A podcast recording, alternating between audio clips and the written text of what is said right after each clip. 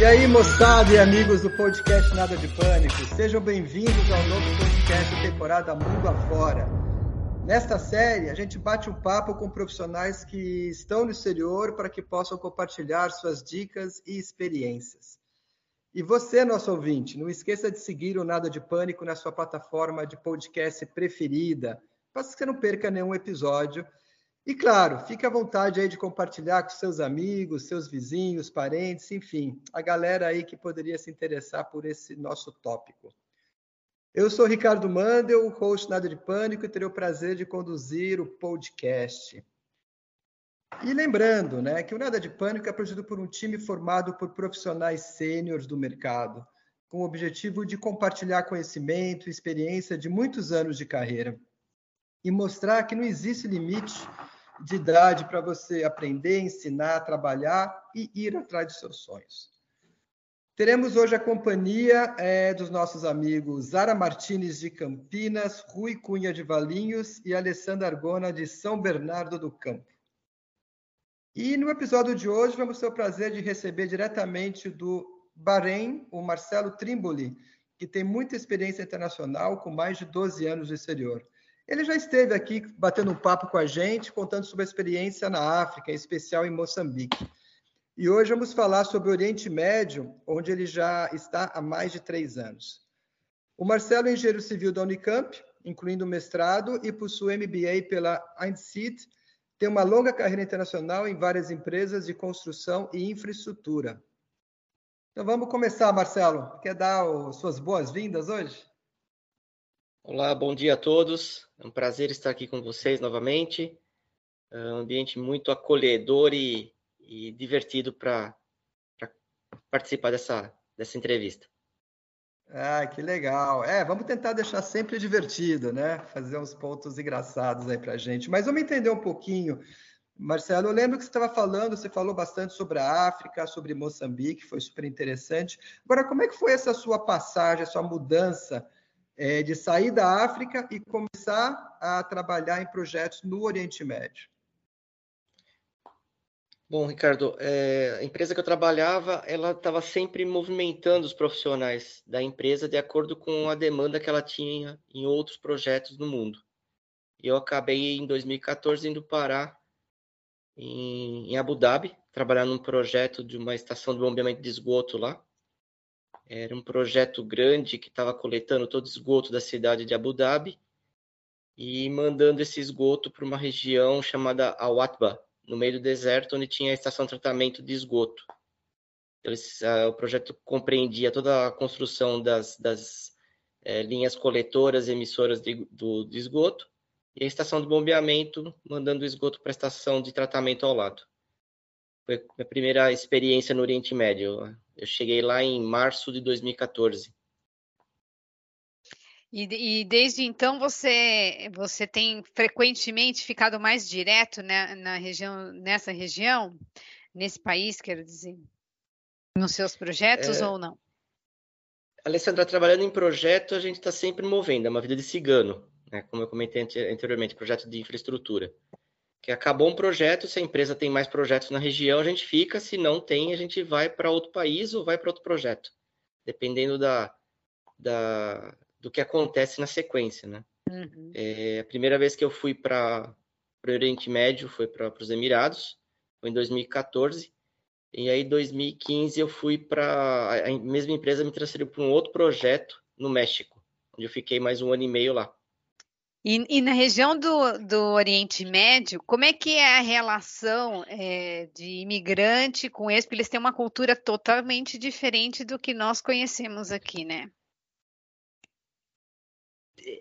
Eu vou te falar assim, é, existe a diferença, é, é, é uma mudança de contexto, mas dependendo do país que você estiver, você vai ter uma quantidade muito grande de expatriados. É, os Emirados, por exemplo, 80% da população do, do, dos Emirados é de expatriados. A população local é apenas 20%. Então você tem o mundo inteiro ali. Você tem gente da, das Américas, você tem gente da Europa, você tem profissionais da Ásia, Oriente Médio em si, dos países vizinhos. Então não é, é, é um, eu vou te dizer, até pela, pelo, pela aparência do, do, do uh, como eu diria, do, do, do, do ambiente, do local volta. lá. É, não, é, é, mas me lembrou muito, a primeira vez que eu estive lá, me lembrou muito a, a série Guerra nas Estrelas. é, não somente o contexto que você tem pela, pela paisagem desértica e tudo mais, mas pela diversidade. É um país, é, são sete emirados, a maioria da população está concentrada em dois grandes emirados, que é Dubai e Abu Dhabi. E a diversidade de, de, de nacionalidades que tem ali é como se estivesse naqueles, naqueles pubs que aparecem no Guerra nas Estrelas. Você vê, você vê seres de tudo quanto você é não tipo. Vê uma, você não vê uma fisionomia hum. igual a outra, né? Tudo não, distinta. Não. É, é, a, quando eu fui para o Oriente Médio, a, a, ideia que eu tinha de árabe era o árabe mais é, norte da África, vamos dizer. Né? Ou de origem árabe do norte da África, que é a pele morena, cabelo escuro, e associado também ao Islã, né? Aí quando eu cheguei nos Emirados, começou a cair a ficha que tem países do leste europeu, da Ásia, que, que eram antiga, antigos membros da União Soviética, que são muçulmanos. Só que são pessoas totalmente é, pele extremamente clara, olhos claros, loiros, né? loiros, loiras. Então, assim, é, é foi uma quebra de tabus também, quando eu fui para lá. Entendi. O, o Marcelo, é, eu tive em, em, Dubai faz uns quatro anos como turista, né? E realmente foi isso que eu vi lá, uma mistura de todo tipo de pessoas e, e mais turista, porque onde eu estava eram turistas. Mas eu também vi o pessoal com aquela roupa de árabe nos shoppings e vi as, as namoradas, as esposas com a burca. E isso era assim muito chocante. Mas cada um na sua, realmente sem problema convivência. Eu queria saber a sua experiência com isso. Você passou por isso? Passa por isso? É, Rui, é, do tempo que eu estou fora do Brasil, trabalhando em, em países com culturas diferentes, é, eu aprendi a calçar o sapato dos outros, vamos dizer assim. É, e, e, tem uma certa, um certo é, é, tabu, uma certa hipocrisia na nossa cultura, porque quando a gente olha para uma freira de hábito, a gente se sente é, incomodado? Dificilmente não. É, Eu me sinto. Ah, provavelmente não, né? É uma coisa assim, mas, mas, Zara, é parte da nossa cultura, é o dia a dia. É, eu sei, mas eu acho que. Se for entrar pelo contexto é, sexista, feminista, ou seja uhum. lá o que for, vai ter uma discussão infinda. Mas se a gente for falar em questões culturais, faz parte desde que a gente era criança, quando a gente foi fazer aula de, para quem fez, aula de catecismo ou coisas do tipo. Só que quando a gente olha para o mundo árabe, pelo, pelo envenenamento que a mídia faz na cabeça do, do, da população do mundo inteiro, a gente vê opressão, a gente vê a mulher sendo escrava do marido, e tudo mais. Sendo que no Brasil, sem a abaia, que é a roupa que elas usam, né, é uma capa chamada abaia, e o lenço na cabeça é o jihab. É, no Brasil, sem abaia e jihab, as mulheres são oprimidas, são discriminadas, são maltratadas, são espancadas.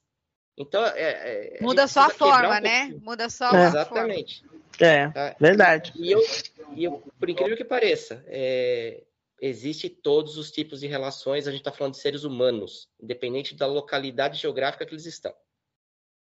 Isso, o abuso de poder acontece. É, é algo, infelizmente, é algo inato na, na, no ser humano. Se ele se sente com poder, ele vai oprimir quem tem menos poder que ele. Poucas, poucas culturas elas têm consciência disso e lidam bem com isso. Então, é, para mim, foi um processo de entender e a curiosidade vinha e conversava com as, as mulheres que trabalhavam com a gente, perguntava. Primeiro projeto tinham vários brasileiros e tinham uh, várias garotas locais também. E as meninas mesmo perguntaram, né? Como que é a história da de, usar a baia, né?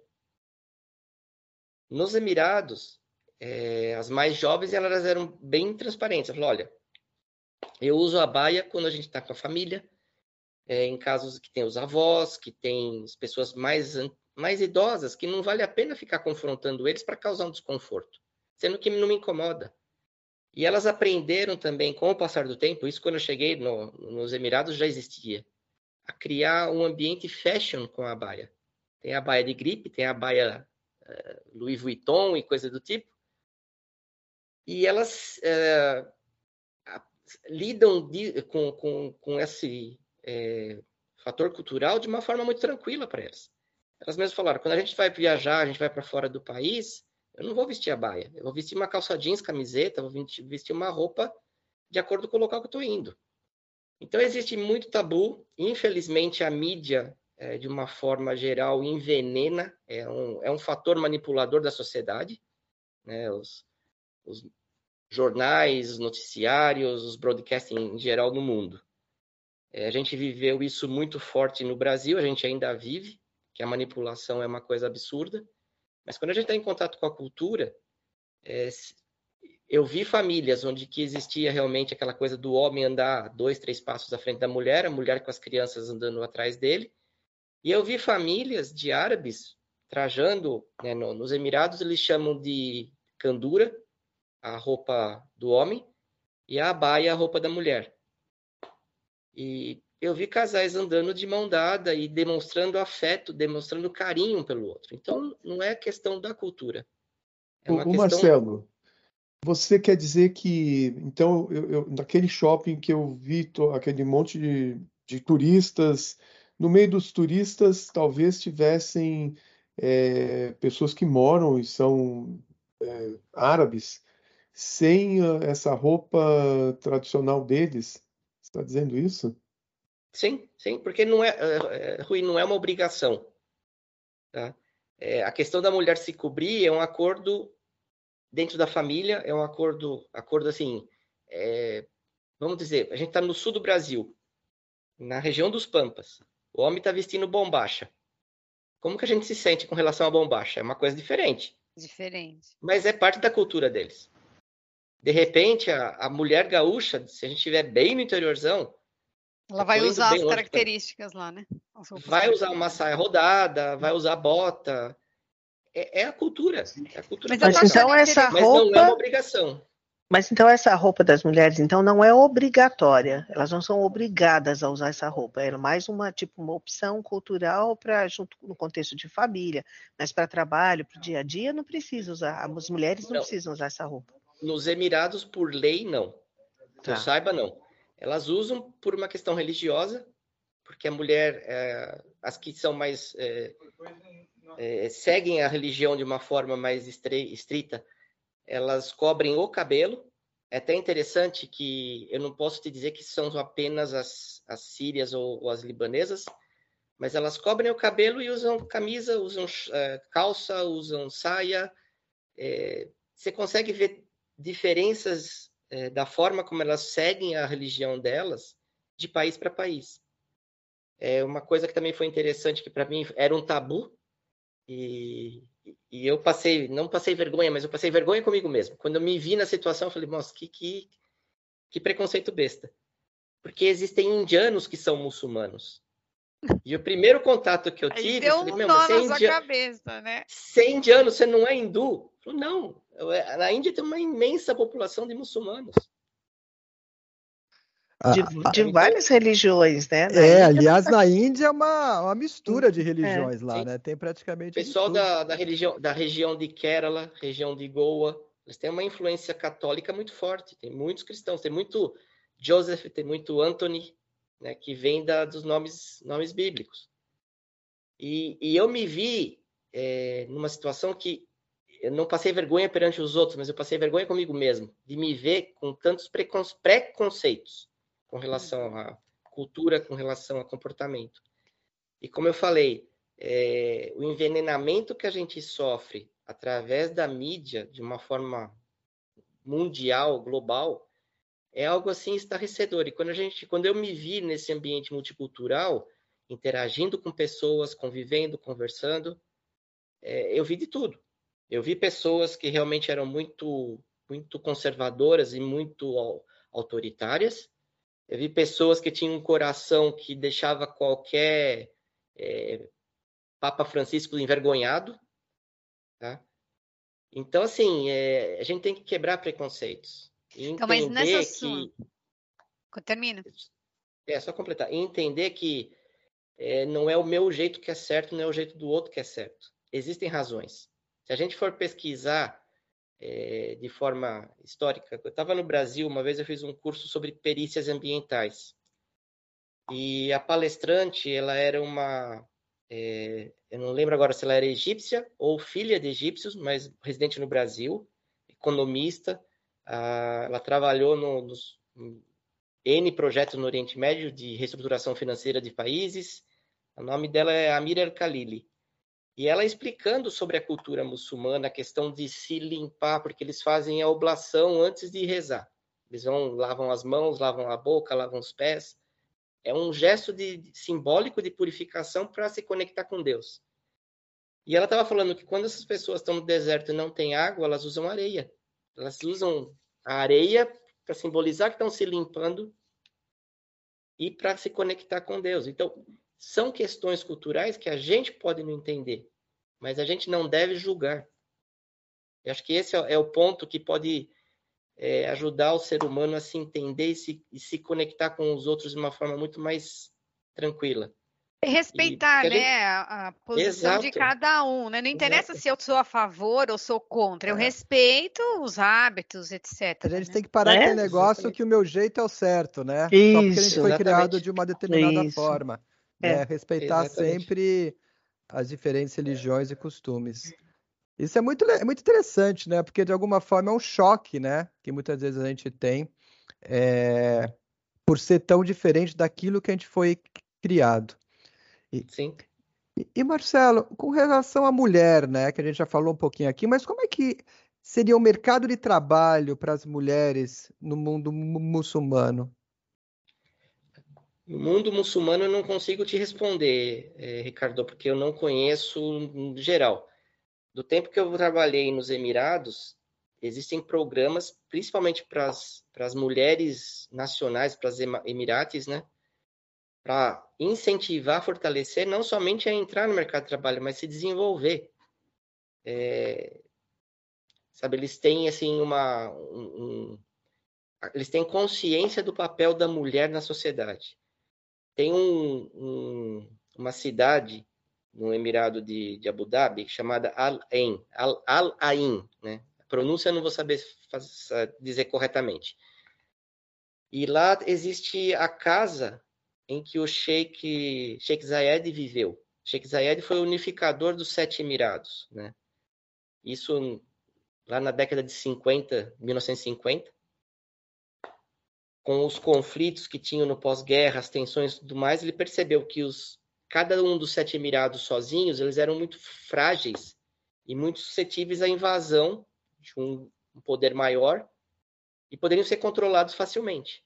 Então ele contatou os sete, não somente os sete sheiks que fazem parte né, dos Emirados hoje, mas contatou, se eu não me engano, também o Catar, uh, o próprio Bahrein, outros, outras é, reinos, né? Dentro da, da região ali da, da Península Arábica. E ele foi a, a pessoa que teve essa percepção, procurou os sheiks, procurou a maneira de, de, de colocar essas sete famílias juntas e criar os Emirados. E na casa do Sheikh Zayed em Além tem um quadro que o cidadão, né, o, o membro da família Emirati, é, num dos cômodos, que eles exaltam a importância da mulher na sociedade emirate. E eles dizem que, nessa frase né, que está no quadro, diz que o Emirate tem que proteger e, e favorecer e cuidar da mulher dentro da sociedade, pois dela vêm os filhos da sociedade. Ela é muito importante para que eles se perpetuem. O equilíbrio vem da mulher, a sabedoria que a mulher adquire ao longo do tempo, sendo a, o ponto focal para ajudar a criar os filhos e, e, fazer crescer, mas isso a gente tem que também contextualizar. Nós estamos falando de 1950. Tá?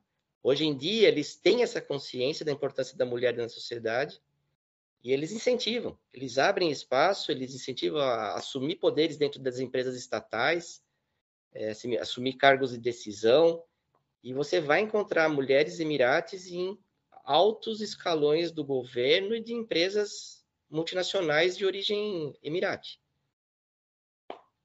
Mas, como eu disse, a gente está falando de seres humanos. Né? E você vai encontrar pessoas que são equilibradas e agem de forma equilibrada, você vai encontrar pessoas que são abusivas, que são autoritárias, como qualquer outro país.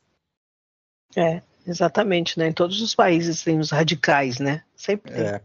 Os radicais livres. É, não, são, são, os radicais que eu acho que, na verdade, eles não são livres, eles gostariam é. de ser, por isso eles ficam fazendo regra para os outros. É, por aí. É. E, e o Marcelo, com relação a Dubai, né? Dubai, a gente vê que se tornou um grande centro de entretenimento mundial, mas além disso, também é um grande centro empresarial, né? Como é que você vê isso? O que, que você pode falar um pouquinho sobre o Dubai especificamente? Bom, Ricardo, é, eu não tenho muito conhecimento a respeito da economia é, do Emirado Dubai, mas o que, o, o, que eu sei é o seguinte: é, Dubai não tem mais petróleo ou as reservas de petróleo que sobraram são muito poucas. Então eles perceberam isso. O, o Sheikh Al Maktoum, que é o Sheikh de Dubai, ele é uma pessoa também muito visionária, muito inteligente é, e caminhou, acredito eu que caminhou na direção certa. o mercado financeiro em Dubai é muito forte, mercado imobiliário, é, entretenimento, como você disse, e também é, os Emirados eles se tornaram um hub de conexão com o mundo. Tá? Você tem é, grandes importações de açúcar, de café, que vão para os Emirados e dos Emirados é distribuída para a Ásia, porque é uma porta de entrada para toda a Ásia, por exemplo. A indústria naval, pedras preciosas, ouro, você tem uma diversidade muito grande e também indústria de tecnologia. Tá? Então, eles têm é, programas de desenvolvimento de incentivo para startups, uma coisa que a gente vê no Brasil sendo é, sangrado até a última gota, né, em vez de incentivar, lá eles estão incentivando absurdos. Os programas que você vê nos Emirados para as startups é uma coisa assim maravilhosa e atrai pessoas de todo mundo. Pois é, eu vejo isso, né? Eu muitas vezes em contato com algumas pessoas que eu tenho na Ásia, né, contatos da Índia, de outros países, de repente a gente vê que ele está morando em Dubai, né? Que realmente as pessoas estão se mudando para lá em, em busca de, de oportunidades e como você falou, né, na área de tecnologia com muito incentivo, né? Sim. E se reparar, é, tem vários filmes que são produzidos com a marca, vamos dizer, ou a gente imagina que vem dos Estados Unidos, mas as produtoras, as, as, os trabalhos de edição são feitos em, em Dubai e Abu Dhabi. A indústria de mídia também é muito forte. Ah, isso eu não sabia. De mídia também, que legal. Sim. Aliás, em Dubai é super interessante. Eu tive a oportunidade é, de passar por lá numa viagem que eu fiz para a Índia e ficar um pouquinho lá. E o que chama muito atenção realmente são as construções, né? Maravilhosas, né? Cada prédio, cada coisa muito, muito criativa. E uma pessoa me falou que o Sheik, mais ou menos, né? Segundo ele, que ele entrava, né, tinha contato com os principais arquitetos do mundo e meio que dava limite financeiro ilimitado para os caras, meu, faça uma coisa única especial aqui, né? Não sei se isso é verdade, mas o que a gente vê de construções incríveis lá é, realmente chama atenção.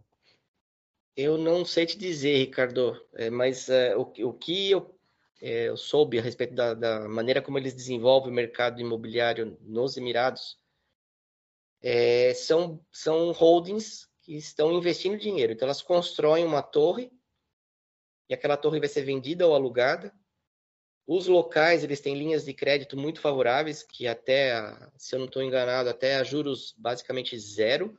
Tá? Então, eles podem comprar, financiar, pagar a longo, a longo prazo, é, como investimento. Como moradia própria, o governo dá a terra para o cidadão, ajuda a construir a casa, tem, tem vários incentivos. Com relação à construção, o que tem algumas é, grandes construtoras que eu não sei se elas são os sheiks são proprietários ou não, porque até alguns anos atrás qualquer empresa entrando nos Emirados ela tinha que ter um sócio local. Esse sócio ele tinha que ter 51% das ações. O que acontecia era que eles traziam uma pessoa no local, se fossem grandes investimentos, eram pessoas de alto poder aquisitivo locais, que acabam sendo sheiks, e, mas eles eram é, figurantes apenas. Eles recebiam lá uma comissão, um, um prolabore, se a gente pode fazer a relação, mas eles não eram ativos dentro da empresa. Por outro lado, tem sheiks que são investidores. Né? Tem uma, uma, uma empresa de, de, construção nos Emirados, que foi a empresa que construiu o Burj Khalifa, que é a Emaar. Ela é gigantesca, não somente nos Emirados, mas também na região. É, indústria hoteleira. Na região aqui do, do Oriente Médio tem um grupo chamado Rotana, que eles estão em quase todos os países do Oriente Médio, não em todos. E são investidores, né? Então, a, a, visão que eles têm, que nem no Brasil, a maioria das vezes a gente vê a construção de imóveis para suprir a demanda do mercado uh, habitacional, porque tem pessoas procurando um imóvel para morar. Aqui nos, nos Emirados, os imóveis são construídos como forma de investimento, principalmente. Mudando um pouquinho de, de assunto, é, como é que é a, a relação do pessoal é, por menos o ponto de vista deles com relação aos Estados Unidos, porque para quem está de fora dos Emirados, a gente vê que tem uma rixa imensa, né? Aí uma dificuldade entre o mundo, é, é, os Estados Unidos e, e, o pessoal do Oriente é, Médio de uma forma geral. Você tem como falar alguma coisa a respeito? da sua vivência eu estando não... de, lá de dentro? Então, o que eu posso te falar é das coisas que eu vi. Eu não, eu não tenho o contexto político, porque é, é difícil, é, eu como não... Não, mas pelo uh, contato com as pessoas, meio. entende? Da, sim, dos, sim. Dos moradores o que, lá. O que, é, o que acontece, eu cheguei a perguntar, é, Alessandra, para um rapaz emirati que fazia aula de inglês comigo. Eu perguntei para ele, eu falei, Said, né? E isso levou quase um ano para eu criar coragem para conversar com ele a respeito disso. Falei, Said, como que é o relacionamento entre o povo emirate e os judeus? Ele olhou para minha cara e deu risada. Ele falou, Marcelo, é como eu e você. A gente acredita no mesmo Deus. Não tem diferença. O que você vê com, com, com relação a conflitos entre os emirates e judeu, ou entre o povo árabe e judeu, muita coisa é política. Não tem a ver com o povo. Né? E tanto é que o Israel abriu embaixada nos Emirados. Eles reataram relações. Se não me engano, a Jordânia também está tá, estão em negociações de paz para que, que Israel comece a abrir uh, embaixadas em países árabes. Estão procurando uma forma de encontrar paz, porque a guerra não é bom para ninguém. A guerra é boa para quem produz armamento. Ah, isso, para quem ganha com isso, efetivamente. Isso, né? Exato, exato. Para quem a... é o core business, né? é.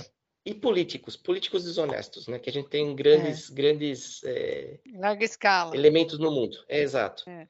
E o que acontece é que assim, nos Emirados Árabes você tem base aérea americana, ah, se não me engano francesa, britânica. Quando eu trabalhei no projeto da estação de bombeamento, tinha uma base aérea americana que era um, uma coisa gigantesca. A gente trabalhando no, no canteiro de obras, a gente via aqueles cargueiros enormes aterrizando, caças em formação fazendo treinamento. Na Arábia Saudita tem base, ou tem ou tinha, não tenho certeza se ainda existe, mas tinha bases aéreas americanas. Assim, é, tem as relações, tem vários níveis de relações entre americanos e árabes. Se você for perguntar para um palestino, tá, que, que teve a casa bombardeada, seja lá por Israel ou qualquer outro país que, que sei lá, provavelmente por Israel. Como que essa pessoa vai ter amores? É difícil. Pela palavra Israel. É, é difícil. difícil. A gente tem que entender também o contexto. O contexto. Porque se você for para São Paulo, claro. no Bom Retiro, você vai encontrar judeus, você vai encontrar árabes e eles estão se relacionamento, se relacionando, se relacionando sem problema algum. Você Sim. vai encontrar crianças de origem árabe estudando no Colégio Renascença, que é um colégio hebraico. Sabe? Então, é, eu acho que a gente precisa ter cuidado com o que envenena a nossa cabeça. Porque a, com a generalização, a né? recebe, né? Não só generalização, Zara. É, a gente é, a gente recebe informação recebida, na verdade, né? É, é você exato, escuta exato. e processa. Isso tem a fundamento? A, a verdade tem? é que a gente é bombardeado o tempo inteiro pela mídia, que tem seus próprios interesses, sua própria agenda. Exato. Essa é a verdade, Sim. né? É, exato. Pelo menos que eu Exatamente. Não, é, é, é, é fato, porque a gente, a gente consegue ver, eu estando fora do Brasil e conversando, interagindo com pessoas de diferentes culturas, eu consegui é, ver o que, que é o mundo árabe sem a lente da hipocrisia da mídia. E para mim foi, meu, eu não tenho o que reclamar, sempre me receberam muito bem. A hospitalidade árabe que a gente escuta nas histórias é fato. Tá? Há dois meses atrás eu encontrei com um amigo meu brasileiro é, que ele mora em, em, no Texas, nos Estados Unidos. Ele foi para lá fazer mestrado, uh, fazer MBA, acabou casando com uma americana, vive lá já há mais de 10 anos. Ele estava contando que ele veio para a Arábia Saudita porque ele trabalha com uma empresa que ela faz máquinas para tubulação de gasoduto, de gás e tudo mais. E ele falou que ele estava numa tarde, né, procurando um, um táxi. Aí ele, um rapaz local, um saudita, estava passando. Ele pediu uma informação para o rapaz, como que ele fazia para chegar em tal hotel. Aí o rapaz pegou, foi na frente, ele estava com o carro alugado, foi na frente, levando ele até o hotel e tudo mais. Chegou no hotel e falou assim: Ó, você está em compromisso agora? Meu amigo falou: Não, né? Eu estou chegando de uma reunião, vou tomar um banho e descansar. Tá, então toma um banho e vem comigo que você vai conhecer minha família. Nunca Olha tinha visto o cara na frente. Caramba! Tá? Eles estavam indo, porque assim, aqui é muito comum durante o, verão, o inverno, eles saem à noite e vão para uma praça, botam um toalhão, assim, um tapete, uma toalha no chão e faz piquenique. Vai, vai ah, comer na praça, vai comer num, num jardim. à noite, entendi. Mas não é uma, uma, um grupo. Você vai ver vários grupos, várias famílias indo para fora, curtindo. Que o inverno é bem agradável, né? Então, curtindo a noite.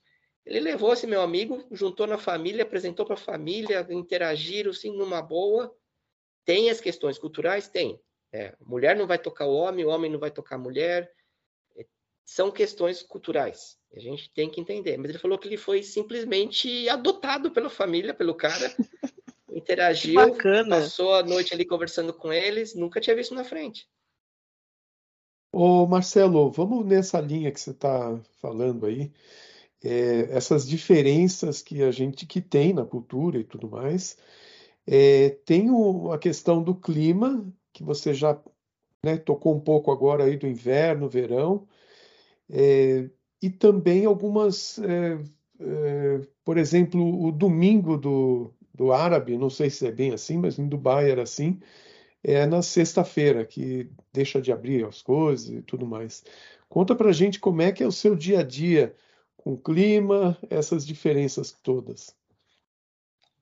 Então, Rui, eu tô, eu tô morando no Bahrein, trabalhando na, na Arábia Saudita. Né? Aqui a semana continua de domingo a quinta. Sexta e sábado são, são a, a folga. Né? Nos Emirados, para se adaptar ao calendário ocidental, eles mudaram. Final de semana lá agora é sábado e domingo também. Eles mudaram ano passado. Só que para aqueles que são é, são muçulmanos, eles, eles param na, na sexta-feira mais cedo, porque tem todo o, o tá junto com a família na sexta-feira e tudo mais. Mas o final de semana continua, é, mudou para sábado e domingo.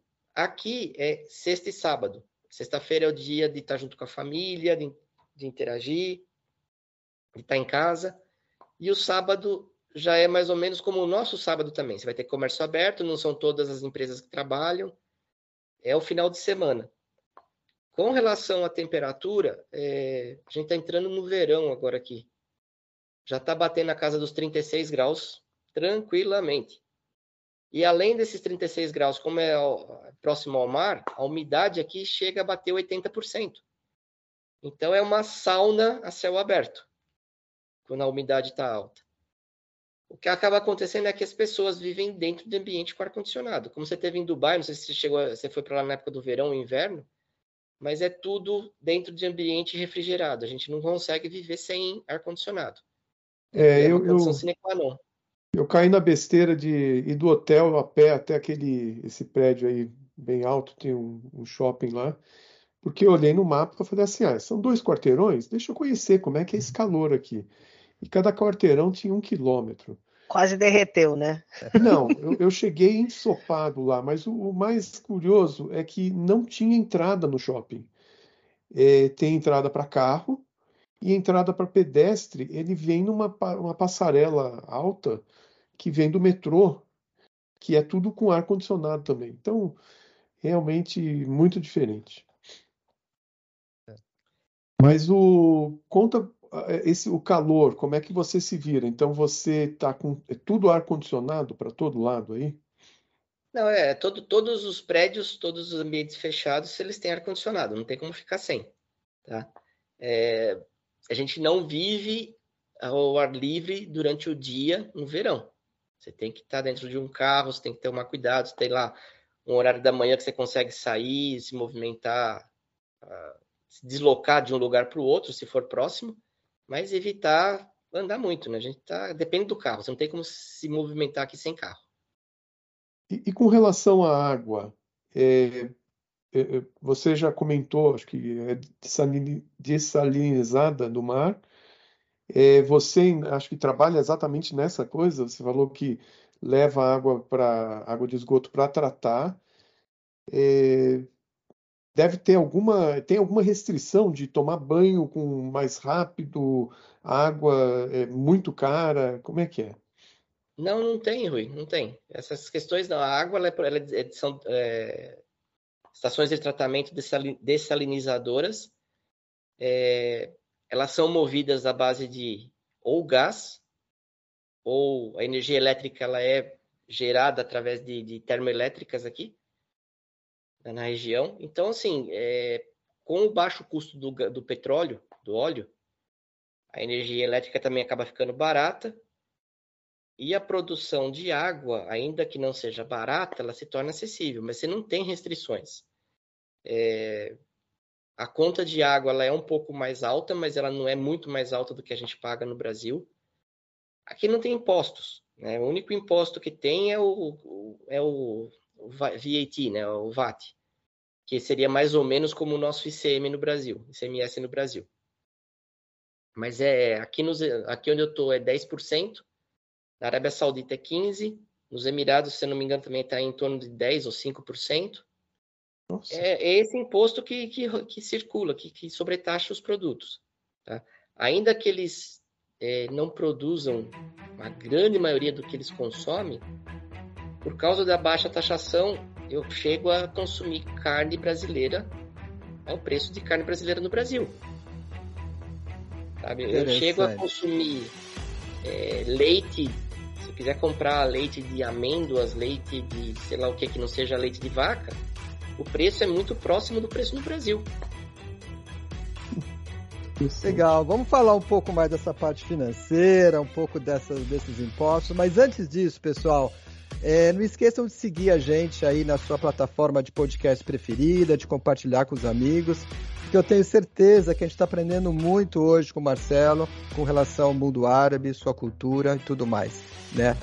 E, e Marcelo, a gente falou um pouquinho aí já é, rapidamente de conflito, aquela questão com os Estados Unidos, com Israel. E você está três anos e pouco aí. Você sentiu alguma vez algum pânico em algum momento ou tudo na boa, tranquilo? nunca, nunca teve problema algum, é, Ricardo. É, o, que, o que no início eu ficava um pouco aflito é a maneira como o povo dirige. Tá? Se você pegar o povo entre Campinas e Jundiaí, eles são piores. Ô, louco! Ó, oh, então você teve um pânico foi no trânsito. Não, a gente, eu tive que me adaptar rapidinho. Eu já tinha dirigido no México, o México também tem suas particularidades. Nossa. com relação a trânsito. Uh, África. Mas aqui, como você tem gente de tudo quanto é canto do mundo, ultrapassar pela direita é difícil explicar para o povo que vem de, de países onde eles dirigem na mão invertida, uhum. que ultrapassar pela direita não pode. Então você tem que prestar atenção dos dois lados quando você está numa, numa rodovia. Agora, é, se me engano, foi esse, esse, mês ainda. Saiu uma lei nos Emirados, eu estava vendo no, no, na internet, que tem velocidade mínima a ser transitada nas rodovias nas primeira e segunda faixa. Você não pode dirigir abaixo de 120 por hora. Se tiver abaixo de 120 por hora, você é multado. Está parecendo é, limite... as autobans na Alemanha, então. Mais ou menos. São rodovias boas. A rodovia que liga Dubai a Abu Dhabi, ela é toda iluminada. É uma avenida de 150 quilômetros. Tá? Então, é, são rodovias boas, mas tem essas, essas pérolas. Como a gente tem os domingueiros no Brasil, os domingueiros também são, são encontrados em todos os cantos do mundo. Ah, sem dúvida, isso sempre tem. E então, Marcelo, você está falando um pouco do imposto, taxação. Então, basicamente, eles têm imposto único sobre todos os produtos e é basicamente é isso que é, é o que vai para o governo para fazer todas essas, essas obras, né? Sim, mas é, eu acho que assim, eu não sei se, se, se essa arrecadação ela gera superávit realmente para justificar as obras. A grande maioria dos investimentos, até coisa de cinco anos atrás, era feita pelo próprio governo. Tá? Qualidade que a gente tem de rodovias, é, linha de metrô que tem em Dubai é, e outras coisas que a gente pode considerar que são serviços públicos, ela, elas eram um misto entre os desenvolvedores que vão construir, por exemplo, um condomínio, eles têm que criar as ruas de acesso, eles têm que pavimentar, você vai construir um prédio, você vai ter ali um entorno, existem algumas trocas que são feitas entre investidores e o próprio governo quando você vai desenvolver algum projeto ou investir em, em, em algum tipo de, de, construção imóvel. Então, eu não sei exatamente como que é, Ricardo, mas existe essas trocas. Eu, quando eu estava morando em Dubai em 2000, entre 2017 e 2019, é, a região que eu estava, ela estava crescendo muito, tinha muitos conjuntos habitacionais ali, prédios sendo construídos, e cada um deles trazia uma particularidade. Tinha um, um conjunto ali de quatro, cinco torres próximo de onde eu morava, que eles construíram um, um canal artificial entre os prédios. Tá? É, é investimento, eles, você pode ter certeza de uma coisa, eles não estão rasgando dinheiro, eles não estão jogando dinheiro fora. Se eles fizeram algo nesse nível, é porque dá retorno. Ah, imagino. E a gente vê, né, como olhando, voltando à parte de entretenimento, né, como Dubai realmente é um hub disso, né? A impressão que ela foi criada para realmente atrair o pessoal da Europa e o pessoal da Ásia como um local de diversão, de compras, de passeio, enfim, para eles uhum. se divertirem, né? E, e, como é que funciona esse lance de você ter um país que tem 20% de locais e 80% de expatriados? Né? Como é que funciona isso culturalmente, na parte da alimentação? Né? Como é que funciona isso? Porque cada, cada pessoa que vem de fora, ela tende a buscar as coisas que lhe são familiares, né? as coisas que elas gostam de comer. Né? Como é que funciona Sim. isso aí? A Zara tem, tem Carrefour nos Emirados. Um dos, dos maiores redes de supermercado é Carrefour. E a distribuição, de, de a distribuição das, das, prateleiras dentro do supermercado é idêntica no Brasil. E deve ser idêntica no mundo todo. É, mesma, o mesmo layout ele segue em todos os locais. Tem redes de supermercados, outras redes de supermercados francesas, tem redes de supermercados britânicas. Então, a diversidade de produtos é, é muito grande.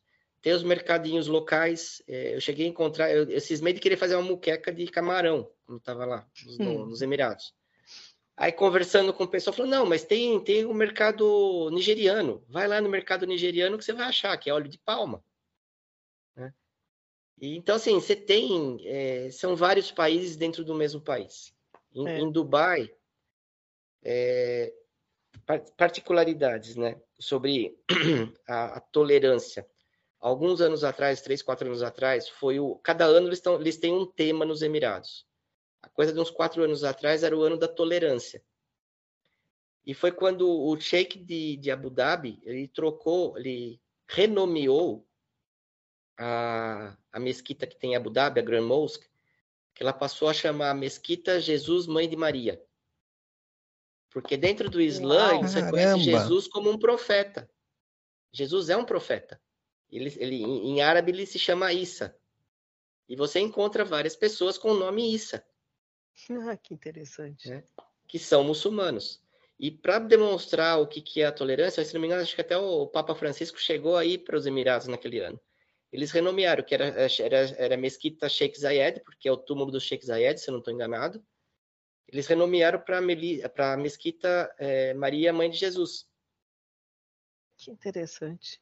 Bem interessante. Sabe? Então, assim, tem essas, você tem é, igrejas católicas nos Emirados, tem igrejas evangélicas, você tem templos hindus, você tem é, uma infinidade de religiões. A tolerância para eles não é algo é, estranho. E se a gente for voltar um pouquinho né, na questão histórica, na época que os, o norte da África, o, o norte da África muçulmano invadiu o sul da Europa ali, Espanha, Portugal, a Península Ibérica, eles ficaram lá por mais de 500 anos e eles não, não interferiram na cultura do povo. Eles toleraram, eles interagiram. É, eles, eles foram desenvolver o comércio, desenvolveram as cidades, controlaram, mas a tolerância existia com relação às diferenças. E o mercado de e, trabalho?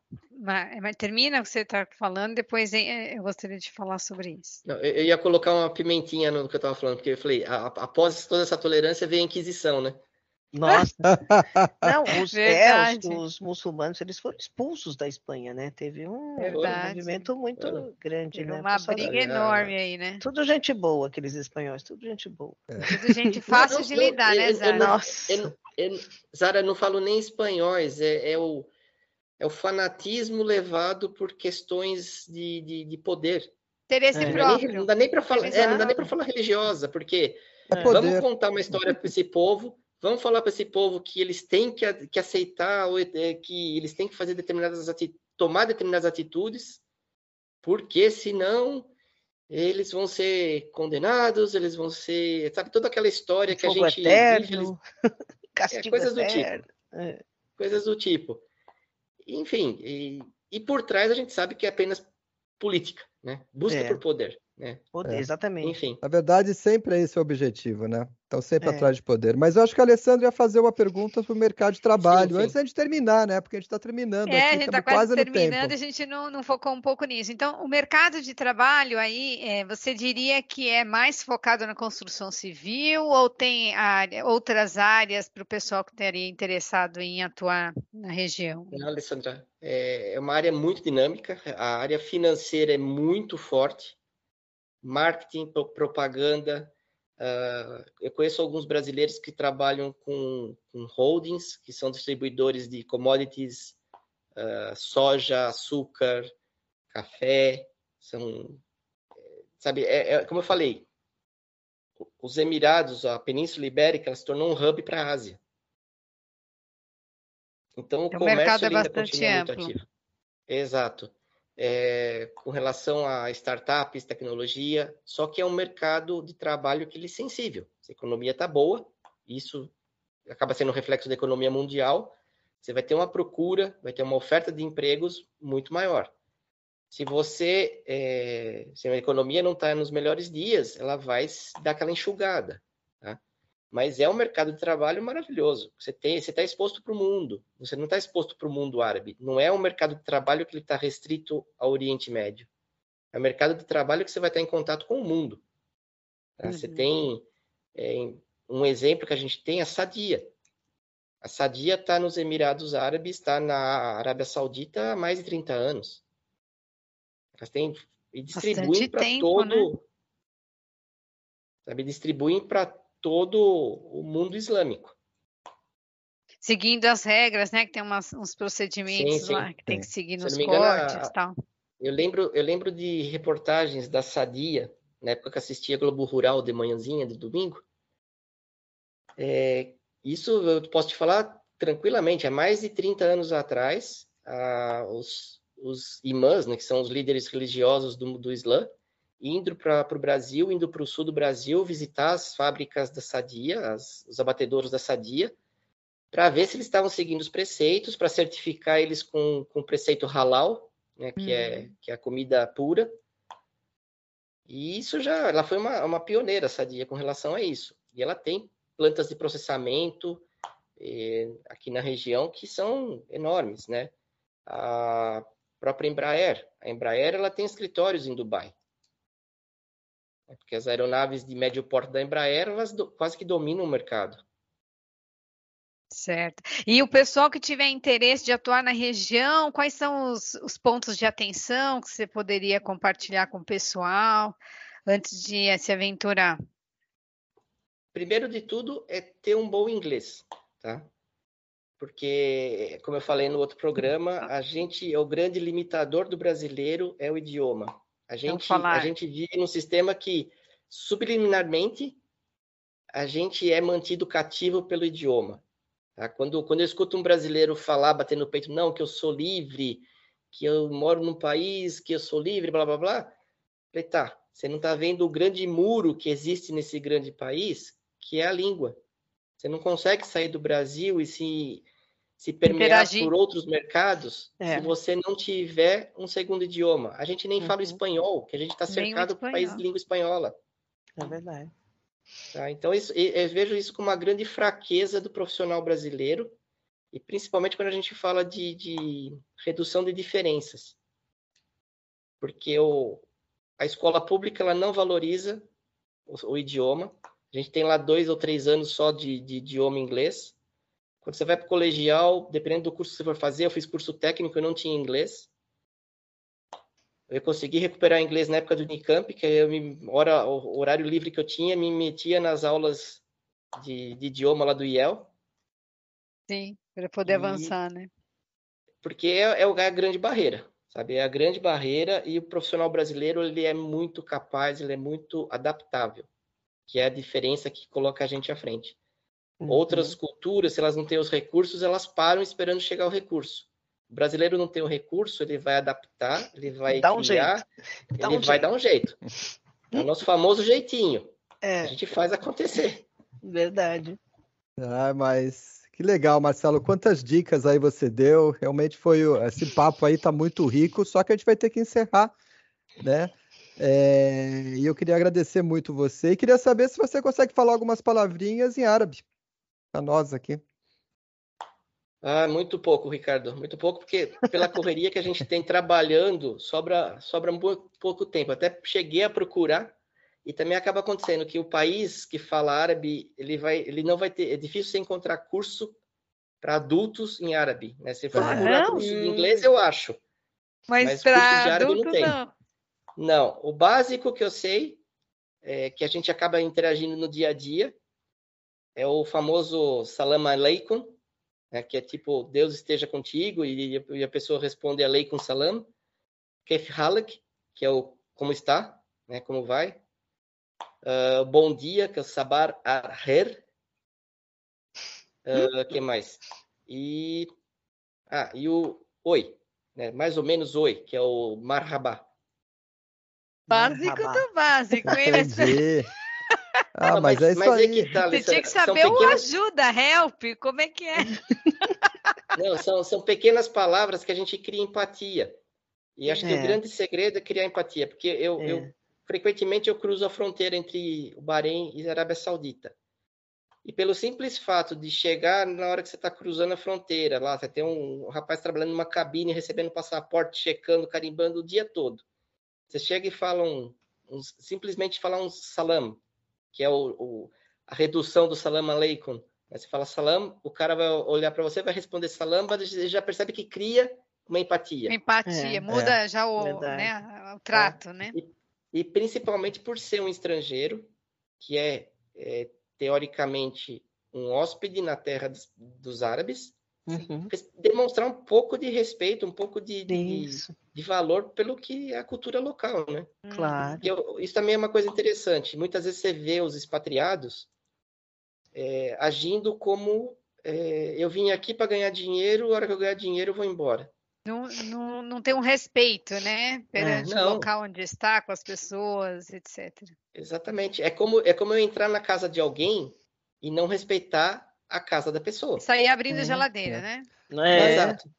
Mas a gente vê que no final são conceitos básicos, né? De respeito, educação, que a gente sempre tem que ter em todos os locais, né? E é interessante que eles têm essa preocupação aí, né? É bem uhum. interessante. É, mas, Marcelo, a gente está encerrando hoje, então tivemos aqui a oportunidade de ter o Marcelo Trimboli novamente, com acho, um, podcast muito rico, muito cultural, muito interessante. Queria agradecer muito você por ter se colocado à disposição novamente. Agradecer a Zara Martinez, a Alessandra Argona e o Rui Cunha, e eu também, Ricardo Mandel, é, que fizemos aí esse podcast. E pedir para a galera que está aí curtindo, que está gostando, para seguir a gente, passar seus feedbacks, né? É sempre bom a gente ter aí o, os pontos a serem melhorados, o que está legal, o que não está. E, e seguir o Nada de Pânico, que toda semana temos aí um novo episódio. E também vocês podem ficar à vontade de seguir o, a nossa página do LinkedIn, Nada de Pânico, e o nosso Instagram, que é o Nada de Pânico Team. Tá? Então, com isso, a gente encerra hoje. Foi um grande prazer estar com todos vocês, em especial com você, Marcelo. E Eu até mais. Tudo de bom. Até a próxima. Abraço a todos. Valeu. Até mais, gente. Abração. Tchau. Tchau. tchau.